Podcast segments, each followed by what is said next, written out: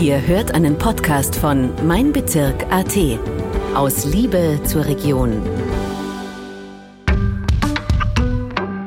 Herzlich willkommen zu einer weiteren Folge von den Tiroler Stimmen.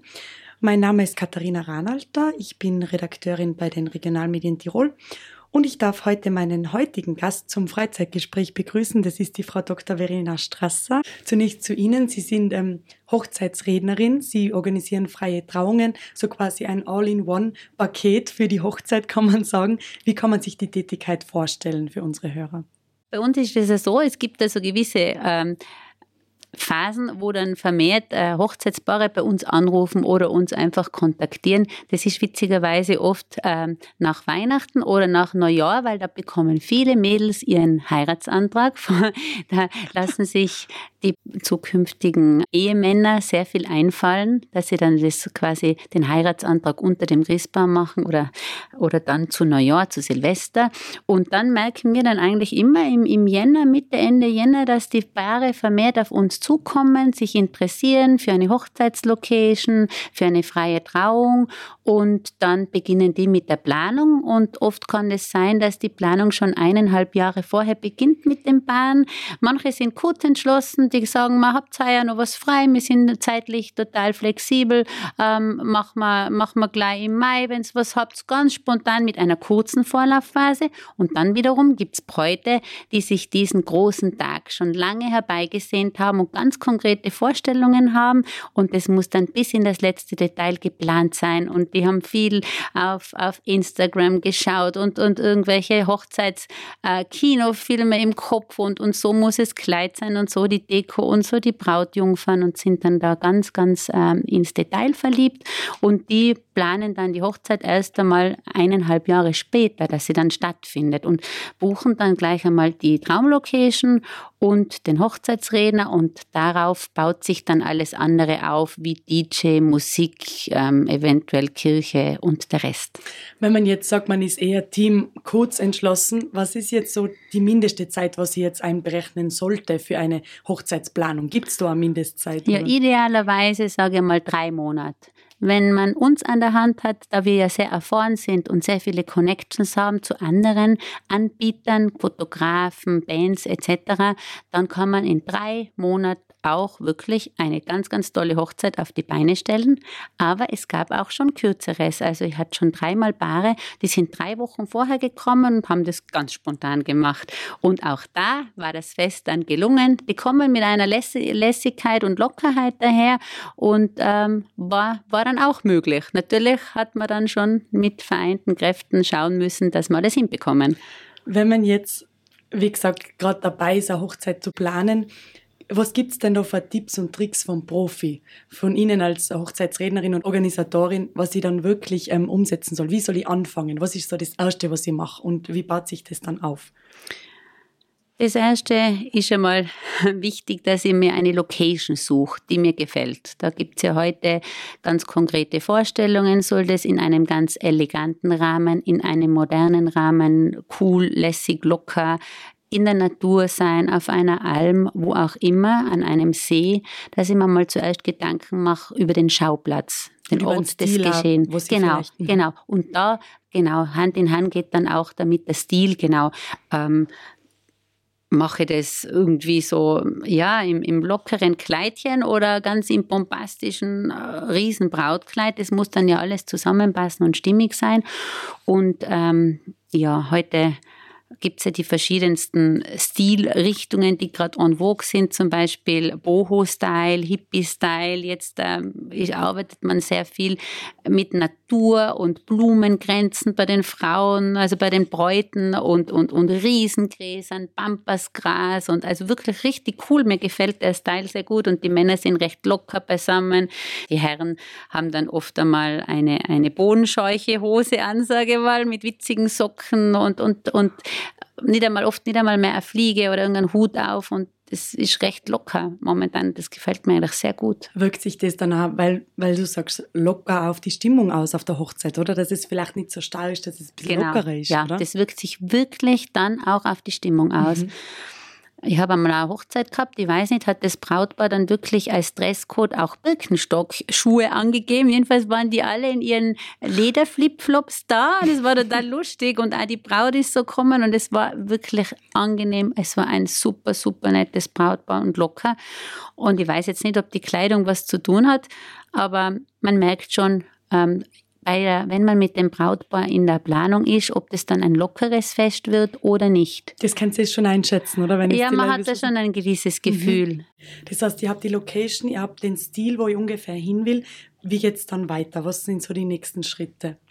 Dann sind die nächsten Schritte, dass ich mich äh, um eine äh, musikalische Umrahmung kümmere, dass ich sage, eine Band oder ein DJ äh, kommt für uns in Frage und, und auch dann Fotografen, Fotobox, ähm, die nächsten Dinge einfach dann, ähm, ja, buche. Die bauen sich dann aufeinander auf, sozusagen, je nachdem, was ich haben will, welche Elemente auf der Hochzeit, oder? Ja, genau, mhm, mhm. genau. Mhm. Ähm, wenn man jetzt vergleicht, das wird für die meisten Paare so das größte Fest sein, was sie in, ihrer, in ihrem Leben jemals organisieren ähm, werden. Welche Vorteile hat da jetzt ein Hochzeitsplaner, ein Hochzeitorganisator im Gegensatz dazu, dass ich mir selber organisiere? Ich sage, es gibt Bräute, die haben ganz fixe Vorstellungen und an denen ist eine Hochzeitsplanerin verloren gegangen. Die, die, die sind, kommen schon mit einem Buch und sind informiert und haben wirklich lange sich selbst schon Gedanken gemacht. Aber auch die, die wirklich total überfordert sind oder, oder wissen nicht über die Möglichkeiten Bescheid, die sind schon sehr gut beraten, wenn sie sich einen Hochzeitsplaner, eine Hochzeitsplanerin ähm, engagieren und zur Hilfe nehmen. Das heißt, es zeigt auch einfach die Möglichkeiten auf, was man selber vielleicht gar nicht weiß, was alles ginge, was es alles gibt zum Beispiel, oder? Ja, genau, mhm. so ist es. Ähm, gibt es da ein Beispiel? Ist vielleicht einmal eine Hochzeit, die was am Anfang ganz anders geplant worden wäre, durch eure Hilfe in ganz eine andere Dimension oder Richtung gegangen? Hast du da ein Beispiel von dir als Erfahrung? Wenn Paare kommen, die sich eine Hochzeitsplanerin äh, zur Hilfe nehmen, die sagen dann wirklich, bitte zeigen, sagen wir mal alle Möglichkeiten, die es gibt. Offen. Die sind sehr, sehr offen, genau. Und auch äh, was den Stil anbelangt, denen kann man dann wirklich sehr viel Schönes zeigen und, und sie gut beraten. Und dann ist es natürlich immer eine Überraschung, in welche Richtung geht es dann wirklich. Das, das heißt, es begleitet die Paare wirklich von Anfang an quasi der Heiratsantrag ist gerade passiert mhm. und es begleitet die wirklich von Anfang an, bis das, das Fest vorbei ist eigentlich, oder? Genau, sogar am Tag der Hochzeit selber sind wir dann Ansprechpartner vor Ort und bleiben bis in den frühen Morgen und schauen, dass alles passt und verabschieden dann die letzten Gäste oh, und Wahnsinn. das Brautpaar. Okay. Das heißt, ich kann meinen Tag genießen, ich brauche mich um nichts kümmern, das macht alles ist sozusagen als Hochzeitsplaner. Ja, genau. Hammer. Das machen wir gerne. Okay. Ein bisschen hast du es ja schon angesprochen mit den Trends. Gibt es für die kommende Hochzeitssaison Hochzeitstrends, die gerade in Mode sind oder äh, Richtungen, wird eher größer gefeiert, wird kleiner gefeiert, in der Natur, in der Kirche. Äh, Gibt es da ein Gefühl schon, in welche Richtung das es geht? Ja, prinzipiell von der Größe der Hochzeiten.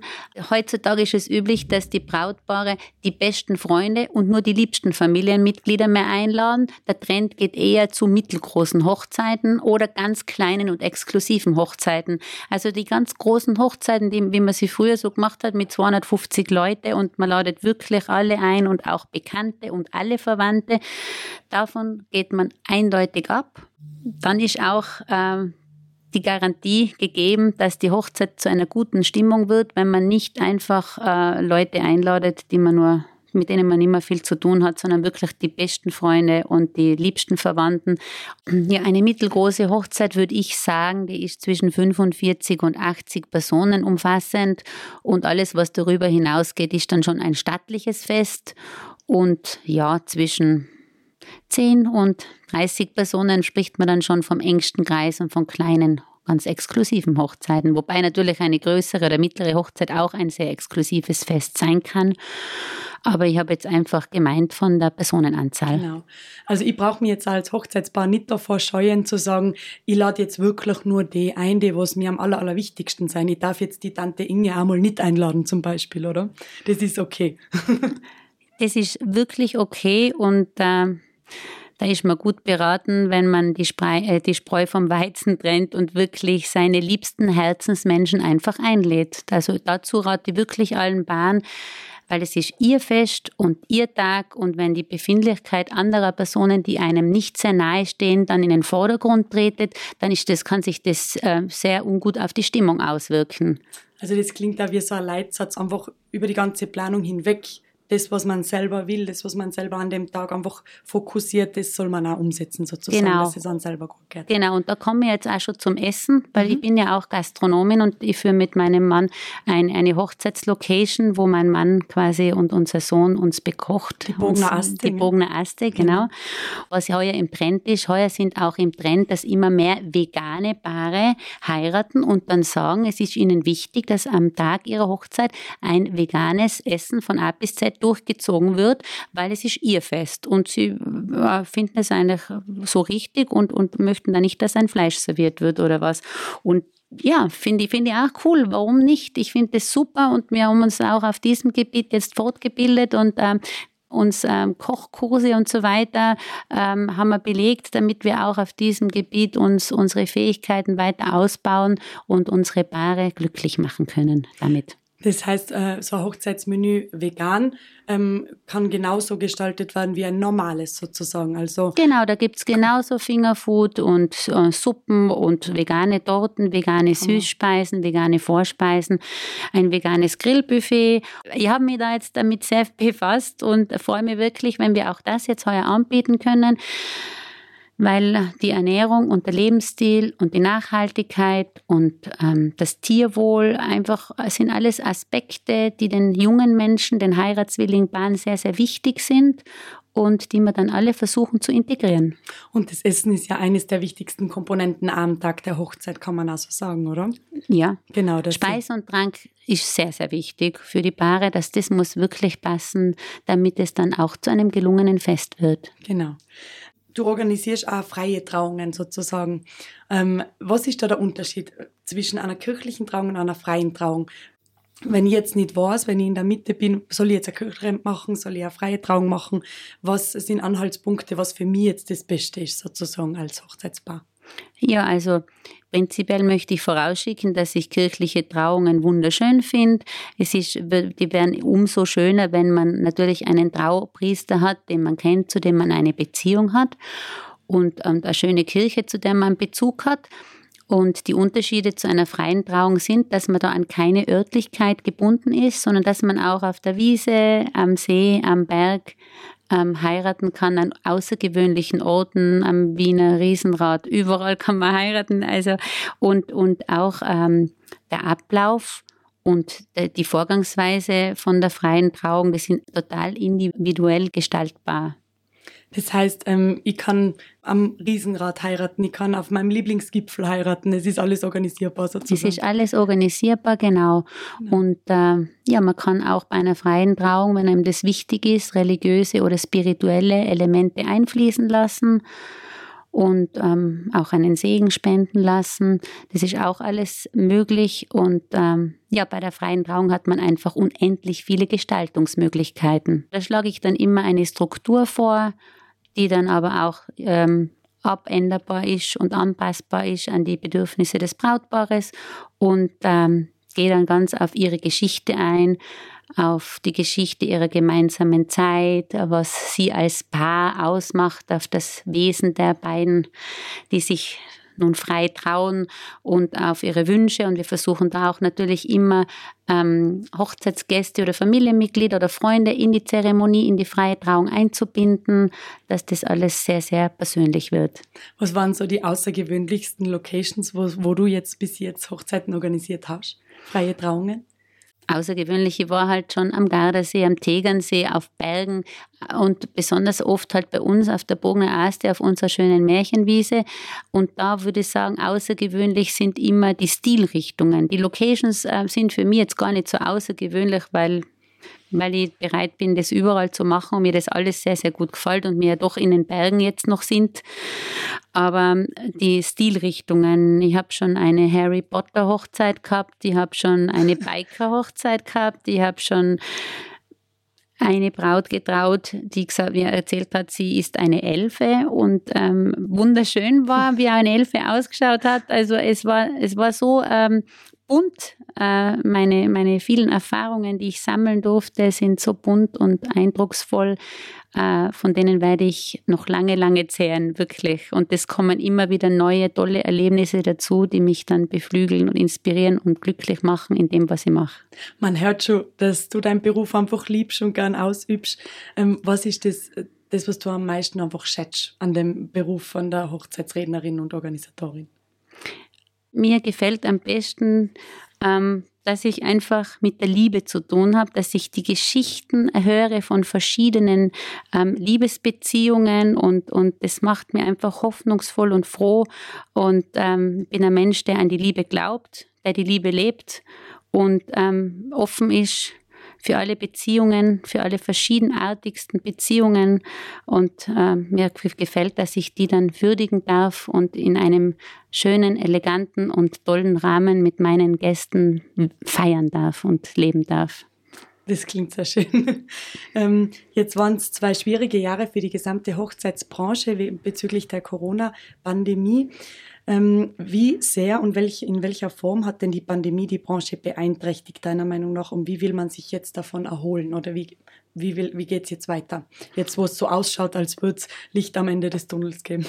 Ja, es äh, schaut derzeit so aus, als würde Licht am Ende des Tunnels geben. Ich habe aber natürlich auch schon Paare, die sagen, jetzt bin ich nicht in Stimmung, jetzt äh, ist die Ukraine-Krisen und ähm, bin auch nicht mehr in der richtigen Stimmung und wir vertagen das. Habe ich gerade unlängst auch eine, eine Braut gehabt, die mir mit mir nach äh, Salzburg, nach Leogang gehen wollte, in ein super Haus und wir hätten dort eine kleine exklusive Hochzeit geplant und, und vorbereitet und die dann gesagt hat, na, Verena, äh, jetzt bin ich nicht mehr in Stimmung. Das heißt, wir, wir haben Licht am Ende des Tunnels der Pandemie, aber wer weiß, was kommt. Aber die, Hoch genau. die Hochzeiten, die heuer gefeiert werden, werden sicher stattfinden können. Wir haben einige Paare, die von 2019 weg jetzt warten auf 2023, also dass sie ihre Hochzeit abhalten können.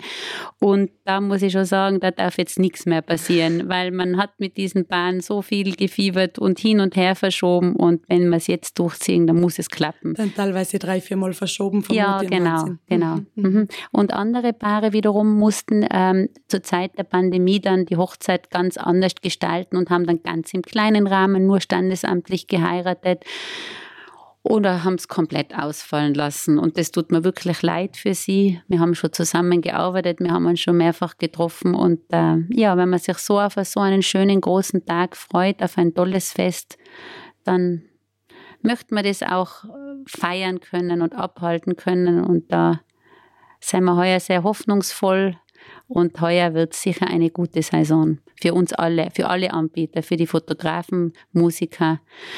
Wir alle haben Flexibilität gelernt.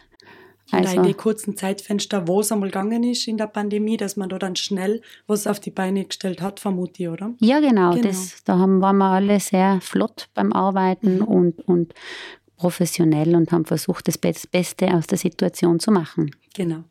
Ähm, du hast jetzt äh, schon angesprochen mit der Ukraine-Krise. Du engagierst dich ja anderweitig ähm, stark sozial.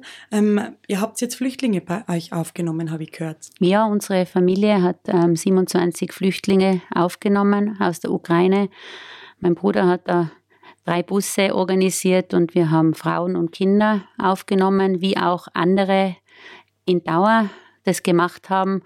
Und es bereitet eine große Freude, dass man da wirklich direkte Hilfe leisten kann. Und wir haben da auf Rufe gestartet auf Facebook und mit WhatsApp. Und äh, ich muss sagen, es war überwältigend, wie viele Menschen geholfen haben, wie viele Menschen Sach- und Geldspenden ähm, für die Flüchtlinge abgegeben haben und Lebensmittel und Hygieneartikel und wirklich großartig. Und auf diesem Wege möchte ich mich da auch herzlich bedanken bei allen Spendern und bei allen Menschen, die da mithelfen und auch Gutes tun wollen. Wenn jetzt ein Hörer dabei ist, eine Hörerin, die wirklich sagt, ich will auch helfen, ich will was spenden, sag Spendengeld. Wo darf man sich denn hinwenden? Ja, man kann äh, bis äh, Freitag äh, Mittag am Bauhof in, in Dauer noch Sachspenden abgeben oder auch in Derfens bis zum 13.02. äh, bis zum 13.3. Entschuldigung, ist das möglich. Mhm. Und ansonsten ähm, kann man immer gerne beim Daurer Sozialverein nachfragen oder bei diesen Bauern und ähm, Firmeninhabern, die in ihren Personalwohnungen Flüchtlinge aufgenommen haben. Also am besten direkt vor Ort dann, oder? Direkt vor Ort, okay. genau. Und ansonsten gerne auch über mich. Ich kann das auch gerne direkt ähm, weiterleiten oder mhm. sagen, wo gerade die Hilfe gebraucht wird. Perfekt.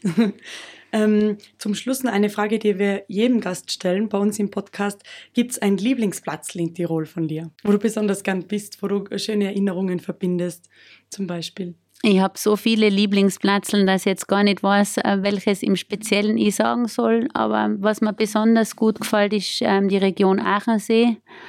Also wenn man, so wie ich, im Sommer komme ich nirgends hin, ich kann nicht ans Meer fahren und wenn ich da einem Sonntag an den Aachensee fahre und da verweile, einen Spritzer trinke und die Sonne genieße, dann denke ich mir auch, ich bin am Meer und ich denke mir einfach, wie schön haben wir es und wie glücklich kann man sein, in so einem Land geboren zu sein und wohnen zu dürfen. Das sind wunderbare Schlussworte. Ich bedanke mich recht herzlich für das tolle Gespräch, Frau Strasser, und wünsche äh, viel Erfolg für die kommende Hochzeitssaison und für die kommende Zeit. Und ich bedanke mich auch sehr herzlich für das nette Gespräch und für die Einladung und dass ich mich zum Wort melden habe dürfen. Vielen Dank. Dankeschön. Liebe Hörerinnen und Hörer, das war eine weitere Folge der Tiroler Stimmen. Alle Nachrichten aus Tirol finden Sie online auf meinbezirk.at und in der Printausgabe der Bezirksblätter Tirol ab Mittwoch in Ihrem Postkastel. Das war ein Podcast von Mein Bezirk AT. Vielen Dank fürs Zuhören und bis zum nächsten Mal. Aus Liebe zur Region.